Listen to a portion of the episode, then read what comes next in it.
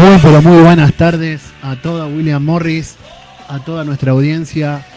Bueno, otro miércoles más, cumpliendo un mes al aire, muchachos, compañeros. El cuarto programa de esto que hemos denominado Taco Ralo, Pensamiento Nacional y Cultura Popular, un espacio de comunicación popular acá en la 98.5, la Radio Center de William Morris, nuestra querida radio, con Peta Pucheta en la puesta en el aire. Acá estoy con mis compañeros Charlie, con mi compañero Ale para pasar una hora que la verdad muchachos está para estar en casita, tomando unos mates, escuchando este programa. Y bueno, eh, lo que decíamos, ¿no? Este programa está pensado, lo hemos pensado nosotros, nos juntamos como amigos, como compañeros que nos conocemos hace muchos años, militamos, militamos por, por la liberación nacional y por la liberación social de nuestro pueblo. Somos militantes y bueno, y como militantes y como amigos siempre nos juntamos en la casa de Ale, a la que hemos denominado cariñosamente Taco Ralo en honor a, aquellos militantes de la FAP, ¿no? porque tiene un patio muy hermoso. Y bueno, y en esas charlas, en esas sobremesas sobre todo, o en esos mates, siempre se dan charlas de cultura, de política, de la vida misma. Y bueno, eso es lo que hicimos trasladar acá a, la radio amiga acá de William Morris, la 98.5. Eh, voy a decir las vías de comunicación 4452-2765 ya me lo sé de memoria porque Pepo lo sabe cada rato. Así que, así que bueno, nada, un poco, un poco consternados, ¿no? Por, por cuántas muertes está, está viendo acá en, en nuestro país, en Argentina, quizá en el mundo.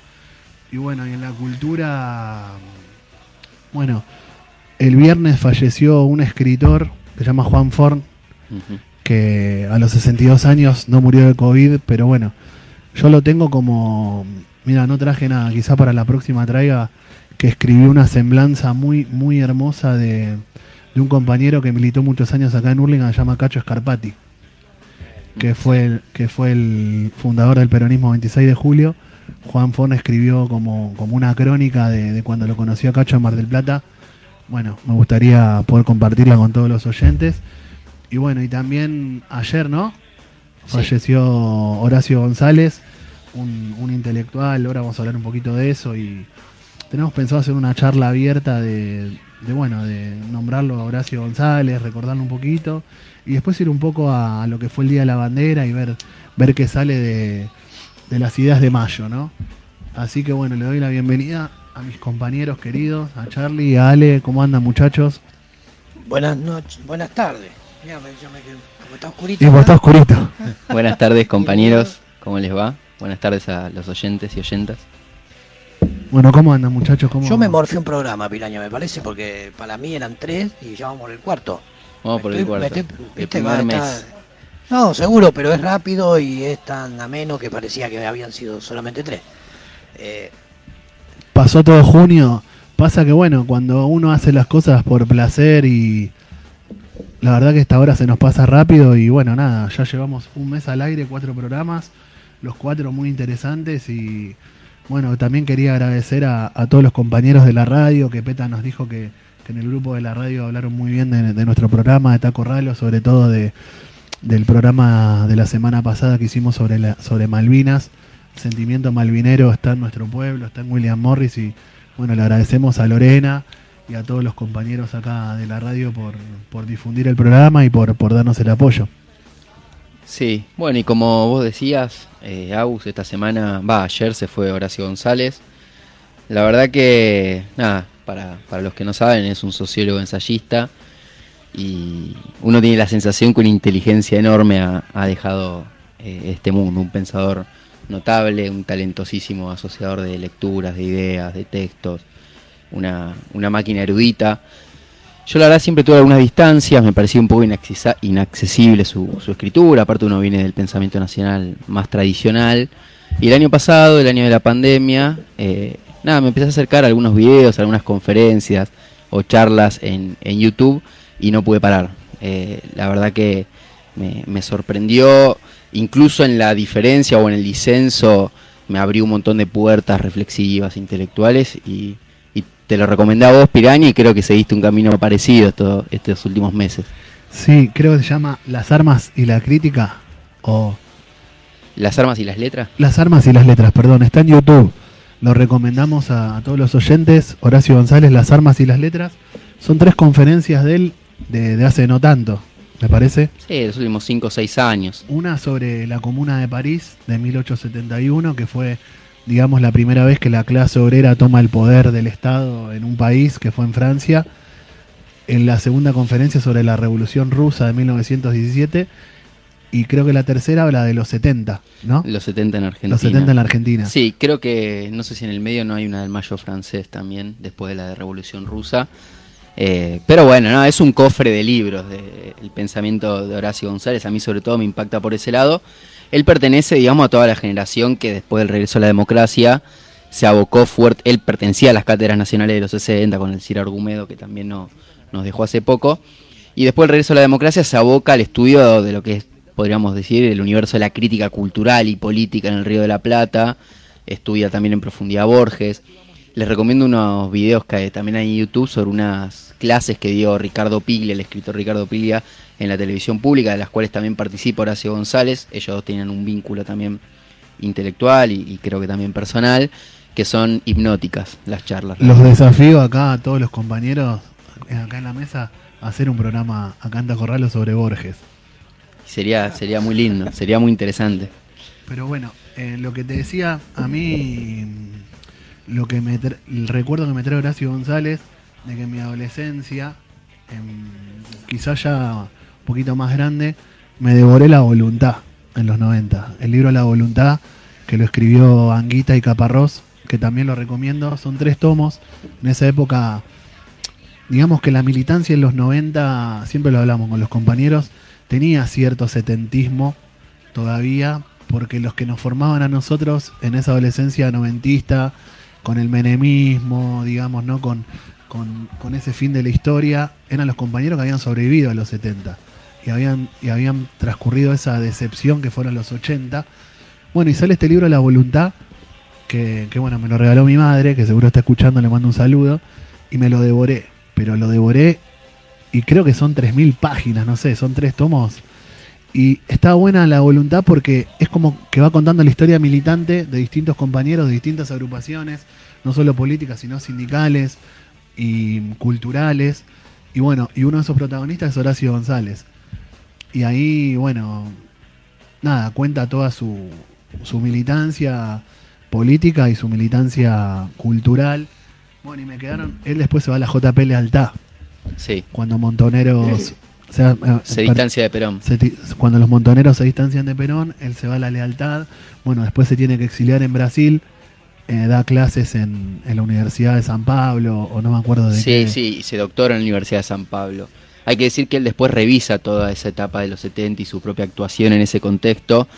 Él termina eh, marcando fuertes críticas a, Perón en lo que es su desarrollo intelectual posterior y su, su revisión de su propia experiencia y de la historia argentina eh, de todas maneras es, es muy interesante escucharlo y hasta poder contrastar con algunos puntos de vista, porque establece conexiones que no son frecuentes y ahí es donde uno se siente como un poco eh, paralizado eh, e hipnotizado, aparte era un, un orador notable.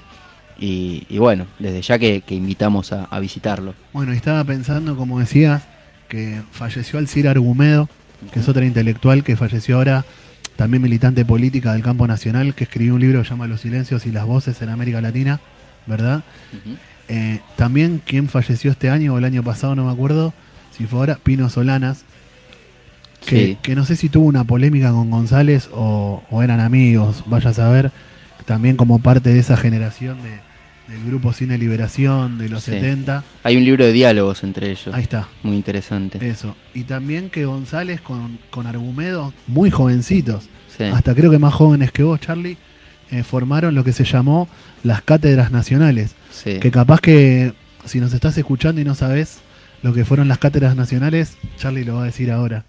No, fueron las cátedras que se desarrollaron en el marco de la UBA, que siempre fue una universidad muy europeizada y un poco extranjerizante, posada sobre matrices epistemológicas vinculadas al conocimiento eh, extranjeras, ya sea situadas en, el norte del continente, en Estados Unidos o, en Europa, y las cátedras nacionales eran como ese pensamiento que se desarrollaba a partir de la acción de liberación que desarrollaba el pueblo, llegaba por vía de intelectuales comprometidos a los claustros universitarios, al debate en el marco de, de la universidad, específicamente de Buenos Aires, que fue siempre una universidad, por lo menos hasta el primer peronismo, de élite.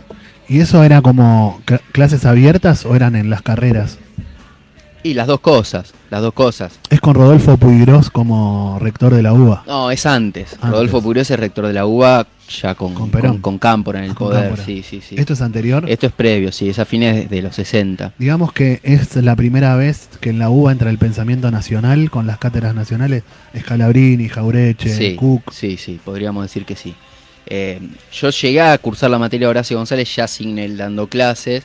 Eh, ya la materia estaba parada, posicionada desde otro lugar, tal vez desde lo que sería el pensamiento argentino, porque bueno, ahí no era solamente el pensamiento que tiene, si se quiere, una vocación de aportar a la construcción de opción política antiimperialista y demás, sino que también eh, leíamos a Borges, leíamos a Sarmiento, lo cual era súper interesante. Ya no estaba quizás en la matriz clásica del pensamiento nacional de los 60, que estaba fuertemente direccionada a una acción política de liberación, y ya en este caso se trataba de poder reconstruir la historia de las ideas eh, políticas en la Argentina.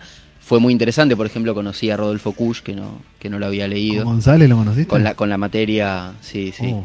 Eh, así que no, yo creo que su aporte eh, es imperecedero y, y creo que sí, que nos abandonó uno de, los de las mentes más lúcidas de- del pensamiento del campo nacional y popular. Otro compañero que me parece que estuvo en las cátedras nacionales es Roberto Carri, Sí, que bueno, fue un sociólogo también Sí. nacional que se dedicó a estudiar el sindicalismo sí, sí, sí, sí. También tiene un libro que se llama Isidro Velázquez, Las formas... prerevolucionarias de la violencia. Sí, eh, también es muy interesante. Yo confieso, Ale, que intenté leerlo a González, me costó muchísimo porque es bastante complicado. eh, y sí con los videos que me pasó Charlie en YouTube, por eso los recomendamos a, a todos nuestros oyentes que pongan Horacio González en YouTube y van a salir, es mucho más sencillo. Pero lo que a mí me sedujo de eso es también esa como esa mezcla de Borges con Cook, con Trotsky, con Sí, no sé, con Perón, sí. ¿no? Mezcla todo y, y que parece todo perfecto como queda. Sí, sí, habla de Perón y mete a Clausewitz, A Clausewitz. y a Napoleón y, A, y a es León Rosichner. En la Universidad de, de Buenos Aires, en la Facultad de Sociales, ayer escuché en la radio que los que cursaron en la época que González daba clase decían que era como un personaje de una kermés, que vos entrabas y le decías un tema y te, y te sacaba un artículo de cuatro hojas en cinco minutos, ¿no? Sí, Igual eh, un pensador incansable. El compañero termina muriendo de COVID, pero hace bastante tiempo que está enfermo, que estaba enfermo. Sí, tuvo miles de complicaciones. Sí, yo recuerdo cuando desde la cultura de Burlingame se la trajo a la compañera Liliana Herrero un recital. Ella venía de una operación reciente. Liliana Herrero es la esposa de él. Liliana Herrero, sí, ¿Qué, qué es Liliana? Herrero? Una cantante, una, una- una intérprete. Cantante de tango, que aparte dicen que también tiene un pensamiento todo, de tango y de todo.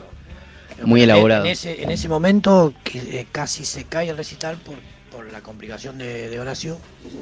Y bueno, nada, eh, eh, se hizo igual. Y me recuerdo que ella había hecho ese comentario respecto de su compañero recién operado y que estaba bastante eh, complicado con eso, ¿no? Pero Sí. bueno, me toca irse esta semana. Semana eh, terrible. En Sí. de las pérdidas y también, como para ponerle una gotita de, de- de- de- de- para arriba a, la semana, el gran gol del Diego, ¿no? Sí, el, el bueno, otro, otro que se fue en el año de la peste, eh, Diego Maradona, este, que sí, ayer fueron cuántos años? 35 años. 35 años de- del gol a los ingleses. La verdad que yo había visto que, que iba En los goles a los ingleses. de los goles, que se estaba armando como una movida para salir a gritar el segundo gol y cuando en un momento escuché que gritaban gol dije, Sí, bueno, se armó, me se olvidé. armó, se armó. A las 16.09 fue, 6-0-9. creo. 16-09. Linda forma de recordarlo, linda manera de. de, de- A la- bueno, 16-09. ¿Ah? Peta siempre con el pueblo puso el gol a 16-09 fue, ¿no? 16.09. Sí, genial. Bueno, nada, un monstruo. Un, un rebelde, ¿no? Semana de. Se nos van tipos del pensamiento nacional enorme. La semana de la bandera, Belgrano. Rebeldes. Sí. Los, los rebeldes, los inadaptados. Pienso lo de- del gol del Diego y es una verdadera gesta nacional. eh, hacerle dos goles a los ingleses cuatro años después de, del conflicto del Atlántico Sur, eh, es una gesta nacional. Y Maradona, uno podría pensarlo como también la figura del héroe, ¿no? Y, del héroe nacional. Un tipo que se atrevió adentro de un estadio a putear completa a la tribuna enfrente, ¿no? Completa. Cosas que los que se adaptan a las normas de juego no hacen. Eh, recuerden en el 90 cuando ni lo dudó en putearlos, en cantando el himno, chiflaban el himno nacional, putear a todos los italianos que estaban en la... Creo que tu comentario trayendo a colación el gol del Diego, que ayer se cumplieron 35 años, es súper atinado con, con el subtítulo de este programa, ¿no? Que se llama Pensamiento Nacional y Cultura Popular. Creo que lo que estamos hablando de González, de Horacio González y de Diego Maradona, un poco como que sintetiza, y si querés ahora, como decís vos, que vamos a hablar un poco de, la Revolución de Mayo, de Belgrano, de, los rebeldes de nuestra historia, creo que, que, hace, que hace a la cosa, digamos. Es la bisectriz de este programa. Yo quería decir unas, la última cosa de mi parte, dejo el micrófono abierto a los compañeros, de que Horacio González fue director de la Biblioteca Nacional con el gobierno de Cristina. Sí. Y lo que decían todos los compañeros es que los tres sindicatos de adentro de la, de la Biblioteca Nacional, cuando viene Macri, ¿no? que lo que cambia, lo sacan a González de, ser director de la Biblioteca Nacional, los trabajadores como que van y lo aplauden y como que, hizo una muy buena gestión con, los trabajadores y todo eso, ¿no? Sí, eso habla también del compañero como militante. Sin dudas es la mejor gestión de la Biblioteca Nacional en toda la historia de la Biblioteca Nacional. Ah, bueno. Y difícilmente sea superada. Es decir, son 10 años continuos, creo que sacan 450 tomos que edita la Biblioteca Nacional, recupera muchas obras que hacía mucho no se editaban o que directamente no se habían editado. Como vos decís, tiene una excelente relación con ATU, PCN y el otro gremio. Y de ser algún interno de ahí. De, la Biblioteca Nacional. Y también están los videos en YouTube de cuando él se va, ese, en ese diciembre del 2015, cuando gana las elecciones eh, el macrismo, y sí, están todos los trabajadores, lo, aplauden, lo abrazan, se ve esa calidez. Este, y dicen que fue muy, muy extraño, llevó adelante una gestión casi libertaria, casi anárquica, pero por otro lado las cosas funcionaron mejor que nunca. Entonces también desarrolló al interior del Estado una especie de, de, experiencia antiestatal, y eso también tiene que ver mucho con, em, con el pensamiento de Horacio González. Dicen lo mismo aquellos que lo tuvieron como docente. En el marco de la institución universitaria, él se tenía que correr un poco de ese registro del docente universitario y, tenía de algún modo que también actuar contra la institución para poder mezclar esas experiencias que vienen de afuera, de la política, de la militancia, eh, del barro de la historia de este país. Qué interesante animarse ¿no? a eso, porque pareciera ser que dentro del mundo de la Biblioteca Nacional... Nosotros queremos que vos hagas eso. No, yo no puedo hacer que eso. anarquices el estado de Burlingame. Desde, la, desde, la cultura, desde la cultura. Lo que sí creo siempre es que todos estos tipos fueron los tremendos rebeldes, ¿no? Eh, tenemos en la semana de Belgrano.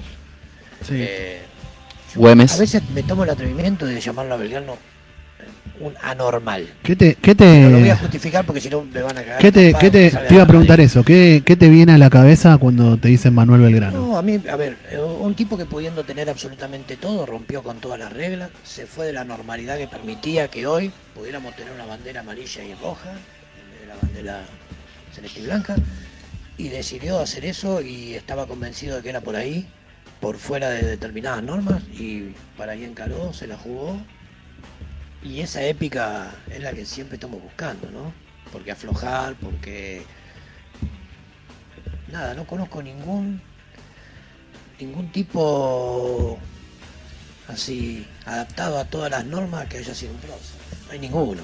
Vos, Charlie, que te lo conocías todo, nombrame un prócer que esté adentro de las normas, ¿viste? Por ahí hay algunos, sí, algunos hay algunos, hay algunos falsos próceres, hay algunos falsos no, Eso no los cuento como, como normales, pero para el otro lado, son, eso es un genocidio. Y también hay algunos que deberían ser próceres, como Güemes, que también uh. esta semana se cumplió un aniversario de, su fallecimiento, que no fue prócer porque era demasiado gaucho, como dice Fabián Brown, un docente que, que tuvo en la Universidad de Lanús, eh, que decía eso, ¿no? Güemes era demasiado gaucho. Sí, tiene que ver un poco Güemes con, la historia de Belgrano. Hacía lo que decía Ale. digamos, yo estuve viendo un poquito de... Pues está bueno como humanizar a esos compañeros. Pues para mí Belgrano es un compañero, lo tomo como un compañero, como lo tomo a Mariano Moreno, o como puede ser Manuel Dorrego, como puede ser polémico eh, Juan Manuel de Rosas, yo lo tomo como un compañero Sí. que quizá también tengamos que hacer un programa poniendo las distintas posturas que hay sobre Juan Manuel de Rosas. Lo cierto es que el virreinato del Río de la Plata se funda en 1776, ¿no? Ya hace bastante, el, día- el año de la independencia de Estados Unidos. Y ahí como que viene la familia de Belgrano, que eran comerciantes, y como decía Ale, una, el padre hace bastante, Claro. hace bastante dinero con, con el comercio, El comercio ultramarino, Ultramarino. el padre italiano. Claro. Y bueno, y Belgrano estudia en lo que creo que soy el Colegio Nacional de Buenos Aires. Y después, como era, se ve que en esa época era así, dice, bueno, quiero que mi hijo continúe mis negocios, dice el padre, y lo manda o le posibilita en la oportunidad de ir a estudiar Europa. Y estudia en la Universidad de Salamanca y de Valladolid. Digamos, Europa en ese momento, fin del siglo XVIII, era un hervidero porque se estaba dando la Revolución Francesa, que bueno, la Revolución Francesa fue la, una revolución burguesa, llamémosle así, donde, digamos, por primera vez se le corta la cabeza al rey, para que entiendan los compañeros que nos están escuchando, los vecinos. Había la monarquía en ese momento que decían, bueno, el rey es el hijo de Dios en la tierra, era así. Bueno, lo que hacen los fra- Signo divino, ¿no? lo que hace- claro, imagínate lo que hay que romper de tabúes o de procesos, no de un día para el otro, vas con la guillotina y le cortás la cabeza al rey y empieza otra etapa en la historia de la humanidad, en la historia de los pueblos. Bueno, Belgrano cae justo a estudiar en ese momento y ahí empieza a leer, viste, a veces hay un poema que creo que, que de González Tuñón que dice que con un libro y con una carabina se puede cambiar la historia. Yo creo que es así, viste. Y bueno, Belgrano empieza a leer, empieza a leer a los enciclopedistas, a, a los franceses y a, y a tener ideas. Como re- creo que es el mismo proceso que hace San Martín, en cierta medida. Sí, San Martín, un militar de carrera, él o es, Bolívar. él es abogado, también estudia, hace estudios económicos, pero sí, es similar.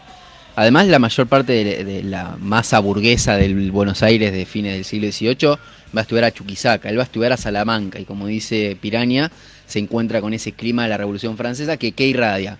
El liberalismo revolucionario que un poco va a inspirar la resistencia a, a las invasiones napoleónicas de 1808 en, en España y que también algunas líneas historiográficas dicen que inspira los sucesos de mayo de 1810 acá en la Argentina. No por nada Belgrano se alinea con Moreno, que sería la cara visible de ese liberalismo revolucionario. Yo me anoté un datito de color, que está bueno siempre tirarlos acá en el programa, de, cómo era esa época. Belgrano era como re buen alumno, viste, le iba muy bien y son, estudiaba abogacía, y sino que empezó a estudiar también a los pensadores económicos, como decía Charlie, del liberalismo. Y para poder seguir leyendo a los 20 años, ¿sabes lo que tuvo que hacer? Mirá lo que era esa época. Tuvo que mandarle una carta al Papa Pío VI, que era el Papa de ese momento, pidiéndole que lo autoriza a leer los libros prohibidos. Se llamaba así, ¿no? Le escribías vos, Ale, una carta al Papa diciendo, a ver, déjame, que los libros prohibidos era lo que decía Charlie, los libros de los pensadores. Bueno, y el Papa lo autoriza, le responde, y ahí puede, puede seguir leyendo los, escritores economistas, de filosofía política, todo eso. Después vuelve acá al Virreinato del Río de la Plata y ya con las ideas en la cabeza y participa en la en la resistencia a las invasiones inglesas.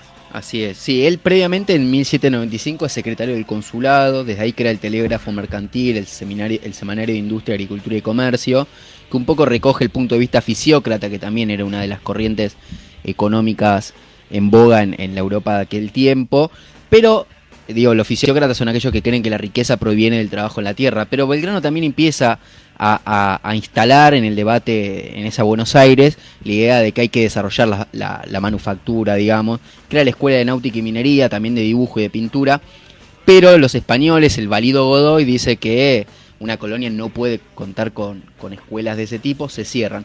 Y él efectivamente en 1806 participa de la resistencia a las invasiones inglesas, que es la fundación del país o de las provincias unidas del sur. Uno podría pensar que ahí, en, ese, en, el contexto de la resistencia a los ingleses, se, se amasa, digamos, lo que vendrá después, participan la mayor parte de, los políticos y militares que luego intervienen en la guerra de la, de la independencia. Belgrano no es la excepción, integra el regimiento de patricios, recordemos que las milicias se forman según el origen, los patricios son de Buenos Aires, los húsares son de la campaña y están los arribeños que son los que vienen de, arriba. Y la particularidad que tienen las milicias, que esto lo decide Liniers, que después es elegido virrey, que Sobremonte recordemos que se, se fuga con el tesoro, Em, los líderes políticos se forjan en la esfera militar en ese contexto porque las milicias eligen a sus propios jefes. Em, Belgrano, por ejemplo, participa cuatro años después de la primera junta y él dice, porque así lo deciden mis paisanos. Él es vocal en la primera junta. Sí. Y mira, son 15 y 27 de la tarde, pasó volando esta casi media hora. Estamos acá en la Radio Center, la 98.5, con William Morris para todo el mundo en este programa que humilde y cariñosamente hemos de llamar Taco Ralo, Pensamiento Nacional y Cultura Popular. Está el Peta Pucheta en la puesta en el aire. Eh, me había olvidado decir que este programa la auspicia la seccional Castelar de Apinta. Los compañeros trabajadores del INTA nos, hacen la segunda para que, para que nos podamos dar este gusto de, hablar de, esto que nos gusta, que es el pensamiento nacional y la cultura popular, en una hora por semana acá, en William Morris. Pero bueno, me parece súper interesante lo que estamos hablando y como decía Charlie, esto, este pensamiento belgraniano prefiguran un poco las dos rutas de mayo, ¿no? De la Revolución de Mayo. Em, como que una, y lo traigo a la actualidad porque hoy lo que venimos hablando siempre en todos los programas de, Taco Ralo es que Argentina es una semicolonia todavía, que tenemos un gobierno formal pero todavía somos un país que somos dependientes de las potencias extranjeras. Y eso arranca, o lo que hoy llaman la grieta, arranca quizá con las invasiones inglesas o el 25 de mayo de 1810. Quizá podemos hacer una línea de, cuáles fueron esas dos rutas de mayo. Sí, sin duda. Por un lado tenemos lo que es Rivadavia, que después será el, secretario del primer triunvirato, que expresa lo que es la burguesía comercial del puerto de Buenos Aires ligada al interés británico que ve en la revolución la puerta a, a negociar libremente con eh, Gran Bretaña y las potencias industriales, digamos. De todas maneras, el monopolio eh, español ya se había roto un año antes, en 1809. De lo que se trataba era de cómo Buenos Aires se convertía en una especie de granja privilegiada que intercambiara manufacturas por, productos, digamos, que provenían de, de la tierra, con el mundo que desde esa clase porteña ilustrada se consideraba civilizado. Por otro lado teníamos a Moreno con el liberalismo revolucionario, donde también están Castelli y Belgrano, y a Saavedra, que era el jefe del regimiento de patricios, que expresaba tal vez a un mundo más conservador pero popular. Y si se quiere, en estos últimos dos segmentos es donde eh, empieza a funcionar, si se quiere, la historia argentina eh, en función de una, de una liberación eh, respecto al dominio español. Claramente Belgrano se alinea con la línea morenista y no creo no equivocarme si después luego San Martiniana. Yo les propongo, compañeros, Peta, de que vayamos a un tema musical para cortar justo son y media. Eh, es un tema sobre Belgrano. Sí, sí, sí, de una banda que se llama Científico del Palo que tiene todos temas sobre historia argentina. Así que vamos a escuchar eso y después seguimos hablando y después vamos a tener a, a Pablo García para el final, siempre nuestro columnista de, de, de la seccional Casteral. Vamos, Peta, por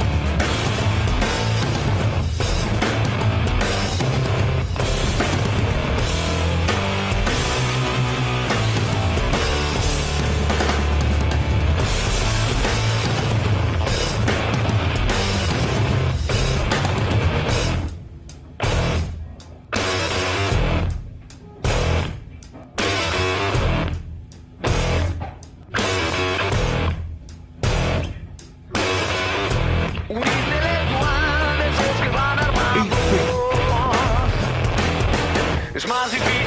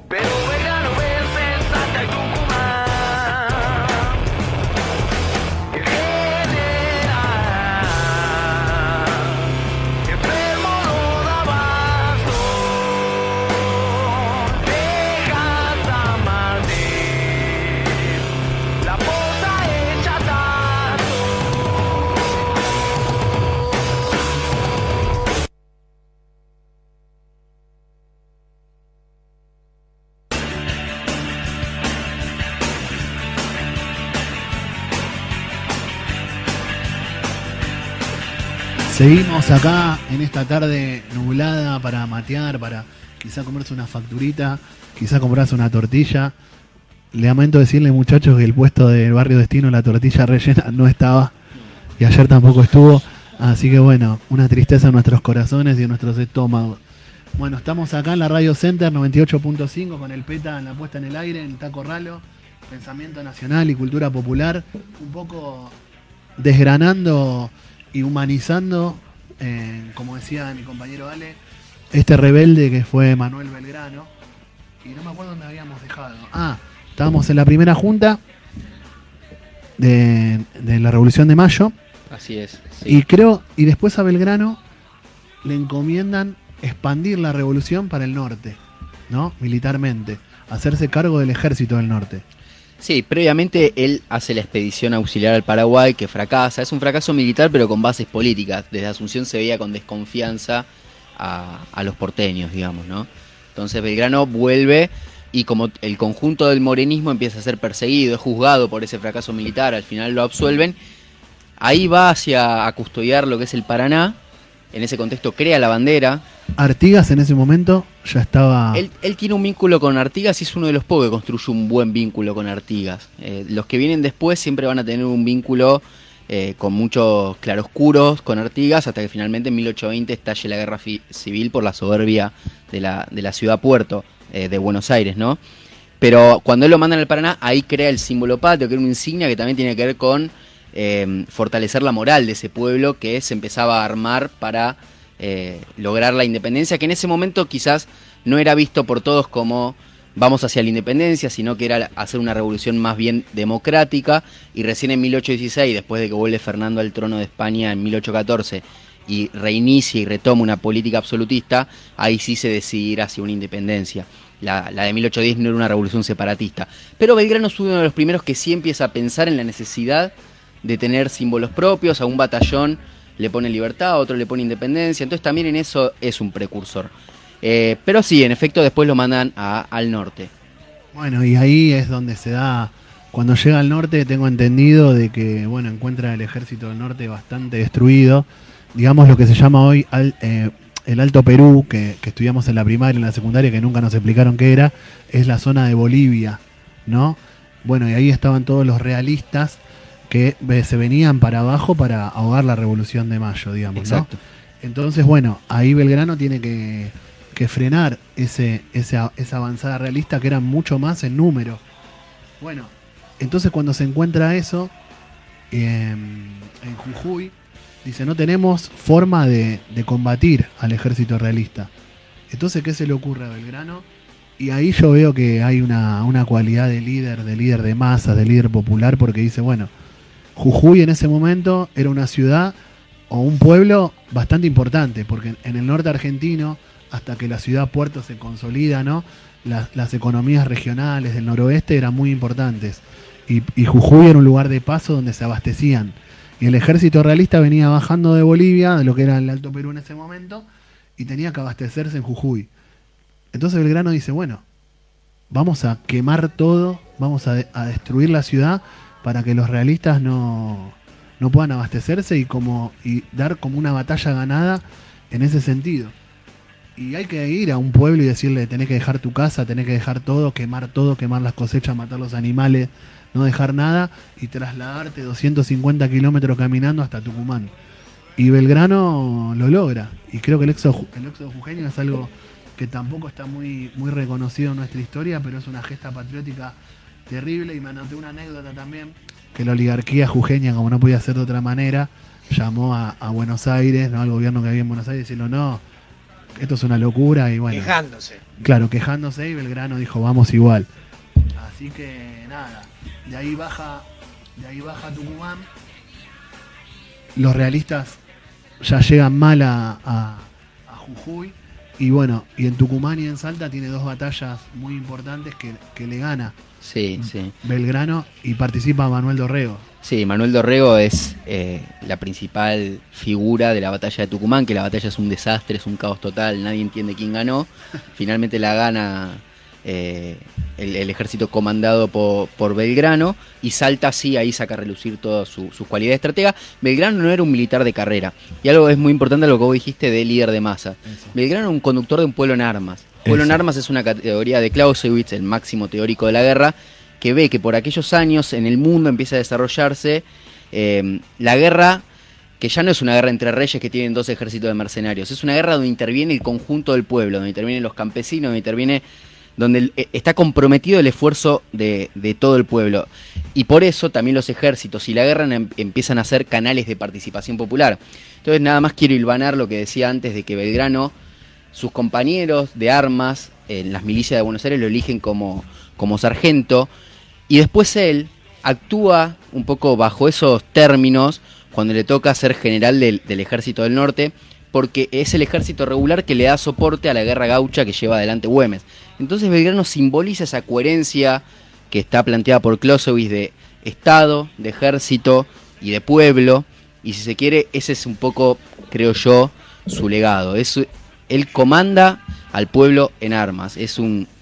Y como decís vos, y acá me anoté que Buenos Aires siempre Belgrano hizo casi toda la campaña del norte, como, como hablábamos antes, desobedeciendo las órdenes del centralismo porteño. Porque cuando hace el éxodo jujeño y se repliega en Tucumán, Buenos Aires le dice, no, baja más a Córdoba. Y ahí se perdía la independencia. Y ahí se perdía la independencia. Y dice, no, vamos a pelear igual.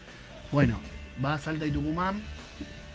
Y después tiene dos derrotas ya en territorio del Alto Perú, o sea, territorio boliviano, que son Vilcapugio y Ayohuma, que pierde, pero ya, digamos, estaba como hecha la, digamos, la contención de esas tropas realistas para que la revolución pudiera seguir adelante.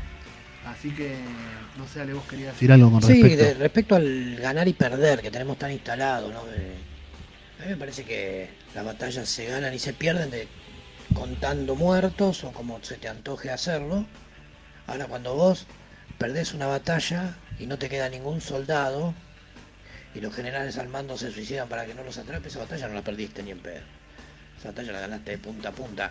El éxodo jujeño, pedirle a la gente que destruya absolutamente todo, simplemente para frenar a los tipos que te quieren venir a, invadir, eh, es una batalla ganada. se perdieron un montón de cosas, sí, se perdió una ciudad entera, pero se ganó la libertad de los pueblos. Bueno, un poco Clausewitz dice eso, cuando estudia esto del pueblo en armas, dice las guerras más hermosas son aquellas que desempeñan los pueblos en defensa de su territorio. Y creo que en este tipo de, hechos tan, tan bellos y heroicos como, como el éxodo jujeño, donde se puede ver esto, y a Belgrano hay que insertarlo dentro de eso. Era un líder político y militar. A veces está esta discusión, ¿no? Si Belgrano era un civil, si tenía la experiencia militar.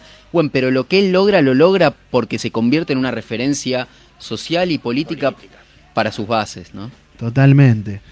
Y bueno, después de esas dos derrotas, cuando ya va bajando, en la posta de Yatasto se, se junta Belgrano con San Martín y tienen una charla.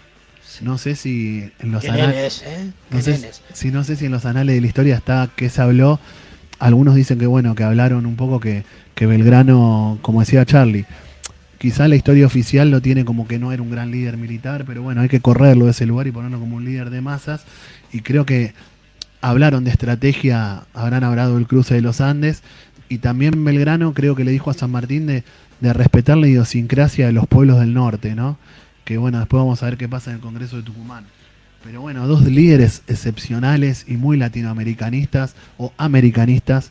Creo que recién hablábamos cuando pasábamos la canción para que ustedes escuchen de, la épica que tiene la, la, historia argentina, la historia latinoamericana, que era dejar todo por la libertad y, Qué épica, ¿no? Y bueno, ¿qué habrán hablado San Martín y Belgrano ahí en la posta de Yatasto? Sí, creo que lo más importante que pasa ahí es que Belgrano se amiga con Güemes. Eh, anteriormente Belgrano lo, había expulsado de, sus tropas a Güemes. Recordemos que Güemes fue gobernador de Salta, también participó de la resistencia a, las invasiones inglesas, fue el líder de esta guerra gaucha que tiene el batallón de los infernales, rechazó seis o siete eh, invasiones realistas en, el norte, defendió la frontera norte. Sin Güemes tampoco hay independencia. Y sin Güemes no hay Belgrano, y sin Belgrano no hay Güemes. Eso, eso es fundamental para entenderlo. Belgrano es el soporte, el ejército regular de Belgrano es el soporte del ejército irregular de, Güemes. Y hay que decir que la batalla del Valle del Lerma que gana Güemes en 1817 creo que lo dice San Martín, es tan importante como la batalla de, de Chacabuco. Porque es en la misma época. Sí, y si, y si Güemes perdía esa batalla y si los realistas pasaban la frontera norte, San Martín tenía que volver. Y si San Martín tenía que volver, no había independencia americana. Americana. Y recordemos, y esto es muy importante, que las guerras de independencia son unas guerras de independencia, en nuestro caso, que intentan liberar a todas las provincias del sur y que más adelante, con Bolívar, se va a plantear la idea de una unidad continental, es decir, de una sola nación que salga a- al concierto de naciones que hay en el mundo. ¿Cómo es la frase de Abelardo Ramos? Somos un país porque no pudimos ser una nación. Exacto, sí. Som- Claro. Somos provincias de la gran patria latinoamericana. Estaría bueno en algún momento hacer un, un especial Sí, obvio lo vamos a recorriendo un poco la historia. Sí, sí, sí, sí. Bueno, y para terminar un poco, que después menos 10 nos va a llamar Pablo García, el compañero de la Pinta. Eh, bueno, después Belgrano creo que lo mandan a una, a una, a una mm, misión en Europa. Vuelve y ya está el Congreso de Tucumán en 1816 para declarar la independencia. ¿no? Un independentista de pura cepa, lo invitan a Belgrano como, como participante, no como congresal de las provincias, No, a una sesión secreta lo invitan. como una sesión secreta. Y esto que yo lo aprendí hace muy poco. En Europa ya estaba la restauración, digamos, ¿no? Napoleón había como perdido, la Revolución Francesa estaba como en retroceso en cierta manera y se estaban restaurando las monarquías. Y acá algunos patriotas tenían como, como esa ideología monárquica, no de que de, de instaurar un rey eh, como entendían antes. No sé si me estoy explicando No, bien. sí, no un despotismo, sino una monarquía constitucional, digamos. Eso.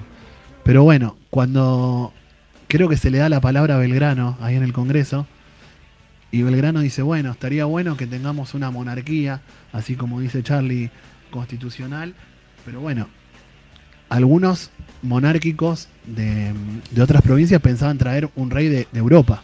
Sí. Y Belgrano dice, no, tenemos que hacer una monarquía y reponer a la, a la dinastía incaica. Y creo que nombra a, a Tupac Amaru, que es eh, el hermano de, el Exacto, sí, el, el quinto y último descendiente de, de Tupac Amaru. Sí. Imagínense la cara, sobre todo los porteños, de los porteños cuando Belgrano plantea de poner un... Y con todo esto del europeísmo Tal y cual. lo que dijo el presidente la otra vez, mirá las raíces de nuestra historia en el Congreso de Tucumán, donde vos ves la casita, que es lo que te enseñan en la primaria o en el Villiquen. Hubo un patriota como Belgrano que nosotros eh, celebramos todos los 20 de junio que dijo que había que poner un rey inca. Y San Martín lo apoyaba Martín y, la y Güemes también. y, y la mayor parte de las provincias del interior salieron. Aparte tenía una cuestión estratégica fundamental. Primero era buscar el reconocimiento de los países europeos, porque a ver, se declara independencia y se discute la forma de gobierno. Claro. Y era más probable que los países europeos que estaban en un nuevo brote monárquico Ahí está. reconocieran una monarquía constitucional, por un lado. Y por el otro lado está la cuestión de centralizar el poder político en, un- en- en lo que era el viejo territorio del virreinato del Río de la Plata, que si ya no tiene al virrey, no tiene manera de mantener a todo el territorio atado, unido, ¿no? Entonces la idea de poner un rey también, era también una idea de mantener unido al territorio, de evitar... Un precursor de la idea plurinacional. Así es, pero evitando la fragmentación del territorio. Eso es lo fundamental. Es decir, si hay más de una identidad, si hay más de una nación que sea, que en ese momento tal vez no estaba tan en discusión, porque fijémonos que el- la nación se estaba constituyendo y los indígenas y los metizos peleaban por la, por la independencia. Eh, es decir, después sí empiezan esos debates, pero sí ya estaba esta idea de que había tendencias centrífugas, sobre todo proveniente de aquellas oligarquías eh, agroexportadoras o minero exportadoras. Así, mira, como decía acá el compañero, la propuesta de Belgrano fue apoyada por San Martín y por Güemes de poner un Inca. Pero Tomás Manuel de Anchorena, que era representante de Buenos Aires, se burla y dice, se burlaron de Belgrano acusándolo de querer coronar a un rey de la casta de los chocolates. También sin saber porque decían que, bueno, los chocolates vienen de México. Sí. Cualquier similitud con, con la actualidad es pura coincidencia. Para mí si hay algo importante que Belgrano me, a- a- nos muestra es que la libertad es un acto de rebeldía. Olvídate. Siempre. Siempre es un acto de rebeldía. Se peleó en aquel momento, allá en la Revolución Francesa, por contra la monarquía, pero si no seguimos siendo rebeldes y hoy el mundo los dueños del mundo entran en una combi, Y también, y también que la libertad no se mendiga, ¿no? Se conquista.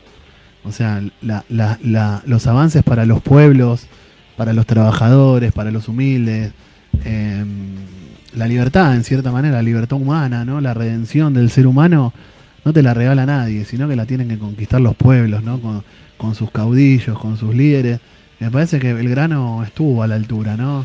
Uno lo ve con esas calcitas y decís, mirá lo que hizo este hombre, ¿no? O sea, Belgrano no midió la relación de fuerzas en las afueras de Tucumán. Belgrano creo que tenía más clara la relación de... Pará, no me hagas reír, Charlie. No midió... Mirá si medía la relación de fuerza y le hacía caso a Buenos Aires. Se angustiaban, como dijo Macri. O sea, vamos, vamos a llevarlo a, a lo de hoy. Belgrano hubiera a- nacionalizado Vicentín. Belgrano. Sí, también esa es una pregunta, ¿no? ¿Dónde están, dónde están eh, esos hombres? Yo creo que están en nuestro pueblo, yo creo que, que están eh, en cada, eh, qué sé yo, compañera que organiza un merendero, que está, que está en cada delegado de fábrica. Se trata de volver, de, de es- todo eso que está en potencia, volverlo acto, ¿no? Volver a, a- a viabilizarlo en términos políticos. Y me parece que hoy es, si se quiere, lo que un poco nos está faltando. Hay como una especie de clase política muy separada del pueblo, lo cual contrasta enormemente con todo esto que venimos relatando de cómo Belgrano construye su liderazgo, ¿no? Conductor de un pueblo en arma. Pero él dice, bueno, yo mi uniforme militar, después de la asimilación en inglés, él dice, yo lo guardo, porque esto me permite hermanarme con mis paisanos. Entonces digo, poder empezar a ver eso, cómo los líderes de aquella época se mezclaban con los pueblos. San Martín mismo, que era un militar consagrado que había peleado en Europa, eh, regresa a su país y se convierte en un líder popular y se mezcla con su pueblo y dice que no tiene problema en, en- de- que, digamos, que esto concluye en que terminan andando en pelota como sus paisanos los indios, ¿no? Tío, es... Dale. Perdón, Piranha, No, no, y, sí, la- sí. y- y- y las frases que a veces instalamos eh, vacías de contenido, ¿no? Siempre me, me pregunto, porque creo que la patria es el otro, siempre creo que la patria es el otro. Ahora después me hago la, la gran pregunta y no puedo evitarlo porque vivo en el mundo de las preguntas, es el otro, es la patria. Entonces, eh, la batalla cultural está ahí en el barrio, donde dice Charlie, en los compañeros que necesitan cambiar su forma de vivir. Y nada, y todos los que representantes de- del pueblo, que para eso se los eligen, tienen que hacer todo lo posible para que la gente viva todos los días un poquito mejor. Pero bueno, me parece que, que estos programas sirven un poco para, para eso, para nutrirnos un poco de, de la historia y que, no sé, Ale, lo veo con lo que decías vos, a Belgrano como uno más de nosotros. No lo veo como un superhombre o a San Martín, sino compañeros con ideas claras, con, bueno, con el coraje y con, con el ideal claro y sabiendo a dónde tenían que ir. Pero bueno, lo que sí reconozco es una épica que, que estuvo en la historia. Bueno, los tres programas que veníamos haciendo anteriormente, sobre todo con la historia del peronismo, de los fusilamientos del 9 de junio, de, de Malvinas, está la épica. Bueno, es recuperar un poco esa épica hoy por hoy. Así que, Paulo, recuperamos la épica. ¿Cómo andas, hermano? ¿Cómo andan ustedes? Buenas tardes a todos, buenas tardes a los oyentes. Sí, acá los venía siguiendo un poquito. Bueno, eh, es difícil, ¿no? Ya hablaron bastante ustedes. Eh, me quedaba solo por ahí hacer un, aporte de, otros cargos de, también de Belgrano con el tema de fomentar la agricultura, la industria, el comercio y, también toda la parte de que solo lo, se lo se lo eh, se lo damos a Sarmiento y es el tema de la educación que, que también eh, colaboró bastante ahí. Eh, digamos un- un- uno de nuestros de, de nuestros próceres y ya que nos queda poco tiempo como ir cerrando en su momento digamos cómo también cómo fue combatido y cómo murió en la pobreza digamos no Eh, Bueno, esa mística, esa mística que hablabas vos, lo que te preguntaba de, recuperar un poco, Paulito, la épica en la militancia, ¿no? Quizá nosotros, estando abajo, en las bases, como estamos, yo cierto que tenemos cierta épica, ¿no? En, en todas las acciones este programa es épico, en cierta manera, o las juntadas que tenemos nosotros, o estar en el barrio, o estar en la seccional de Apinta, son cosas épicas. Creo que nos falta un poco de épica a nivel de, gobierno nacional, de, las gestas patrias, ¿no? Eh, no sé cómo la ves y te dejo para que cierres. No, sí, por supuesto, tenemos que, e, eso mismo que decís vos, ¿no? Que, creo que nos van que nos van quitando. Yo, que soy un poco más grande, por ahí Ale ahí también, me acuerdo de esas fechas patrias inamovibles y los actos y, estas cosas, digamos, el pueblo se sentía identificado con eso. Eh, creo que, que sí y, y que esto nos tiene que también permitir en esto que vos decís, a veces el el reconocimiento tarda en llegar, ¿no? En estas cosas, pero qué importantes que fueron en la historia. Digo, por ahí hay que ver qué, qué pensaba Belgrano en ese momento, pero bueno, ahora eh, mirándolo un poco más con el, como decías vos, con esa calcita, cómo, cómo cala en todos nosotros y, lo que lo que representó para nosotros los argentinos. Entonces, a veces por ahí también, hasta como decías vos, haciendo algo, esperamos algún algún reconocimiento en, eh, en, el corto plazo y creo que por ahí después se ven o lo ven, digamos, los que nos siguen, ¿no? Totalmente.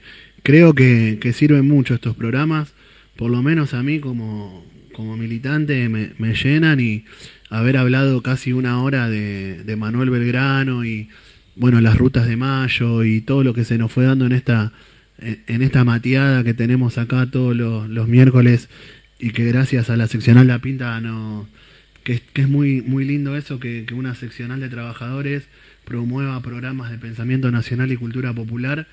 Creo que bueno que, que nos llena todo esto no nos llena y nos da fuerza para para seguir peleando por, por una patria justa, libre y soberana, ¿no? Por, por liberar a nuestro país. No sé cómo la ven, muchachos. Sí, creo que se trata de copiar un poco ese arrojo que tuvieron este, aquellos líderes de, de la independencia, ¿no? creo que Pablo decía esto de que Belgrano terminó en la pobreza y es cierto, si no recuerdo mal, le terminó pagando al médico con, lo último que le quedaba, que era su reloj. Y pienso para ni unos tan atrás cómo también esa épica y ese arrojo siguió estando en la historia argentina y, y qué sé yo, por decir alguien, Ramón Carrillo también murió en la misma situación. Entonces me parece que, que no es algo tan lejano. Es decir, el último siglo argentino, por ejemplo, está lleno de, de, actos de entrega similares por la patria y, creo que lo que se trata es de copiar un poco eso. Creo que el pueblo lo, lo hace a diario, a veces sin saberlo. Tal vez eh, nuestra dirigencia debería estar más dispuesta a, a que si el costo de, de, jugársela por la patria este, es vivir las cosas que el pueblo, sufrir como sufre el pueblo, estar dispuesto a hacerlo. Creo que hoy por hoy tenemos demasiados dirigentes cómodos. Creo que eso que dijo Cristina cuando se fue en aquel 2015 sigue siendo cierto eh, digamos, eh, el país no puede ser un país cómodo para los dirigentes, no, no debe serlo, no debe serlo en las condiciones de, de neocolonialidad en las cuales estamos. Si nosotros estuviéramos en Noruega, bueno, también supongo que la, política en el país se jugaría en los términos equivalentes a los que se juegan en aquellos países nórdicos, pero un país dependiente como el nuestro, eh, tienen que haber necesariamente acciones de, de entrega y de, y de arrojo de parte de los representantes en simetría con aquellas que el pueblo lleva adelante todos los días. Toda esa generación, Belgrano, San Martín, Dorrego, creo que no estarían cómodos ahora. No, yo creo que no. Sí, también pensar desde el otro lado y invirtiendo las cosas, qué tan sobrevalorada está la riqueza, ¿no? Qué tanto me interesa la comodidad, el zapato flojo, qué tanto me interesa, ¿no? Y bueno. Ahora de, discutir la territorialidad, de discutir el acompañamiento a la gente de los barrios más humildes. En ese sentido deberíamos decir que se impuso una de las líneas de mayo, parcialmente siempre está en disputa, siempre hay una especie de, áspero antagonismo viviente, pero bueno, la línea es que expresaba Rivadavia, que después expresó Mitre, y que después expresó la dictadura genocida, y que después expresó Macri, eh, ha configurado la, mentalidad de buena parte de nuestra población que prioriza esas cosas al amor por el país, a la realización en comunidad, a valores que nosotros desde acá humildemente, sin creer que tenemos la verdad, intentamos irradiar porque nos parece que sobre esa base construimos experiencias virtuosas. Paulito.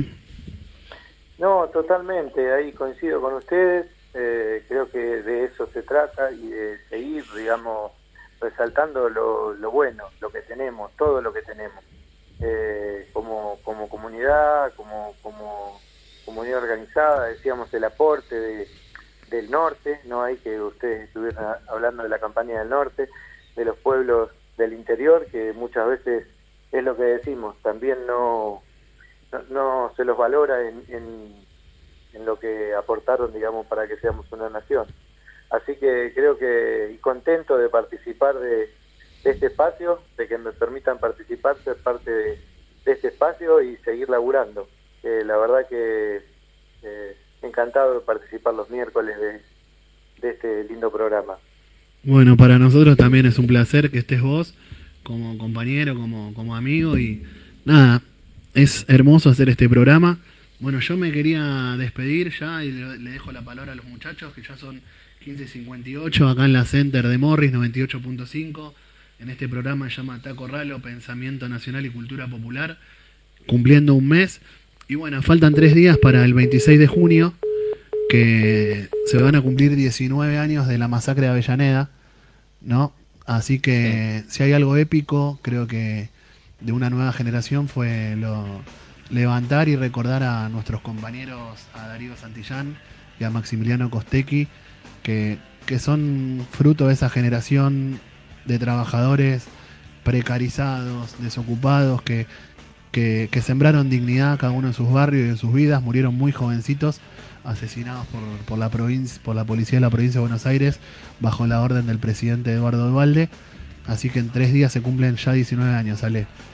Sí, eh, que, que 26, ¿no? Que, que, y la subida de los puentes, eso aflojó, no está mal. Yo me quería quedar con la reflexión de en esto de juntar y de tener y de.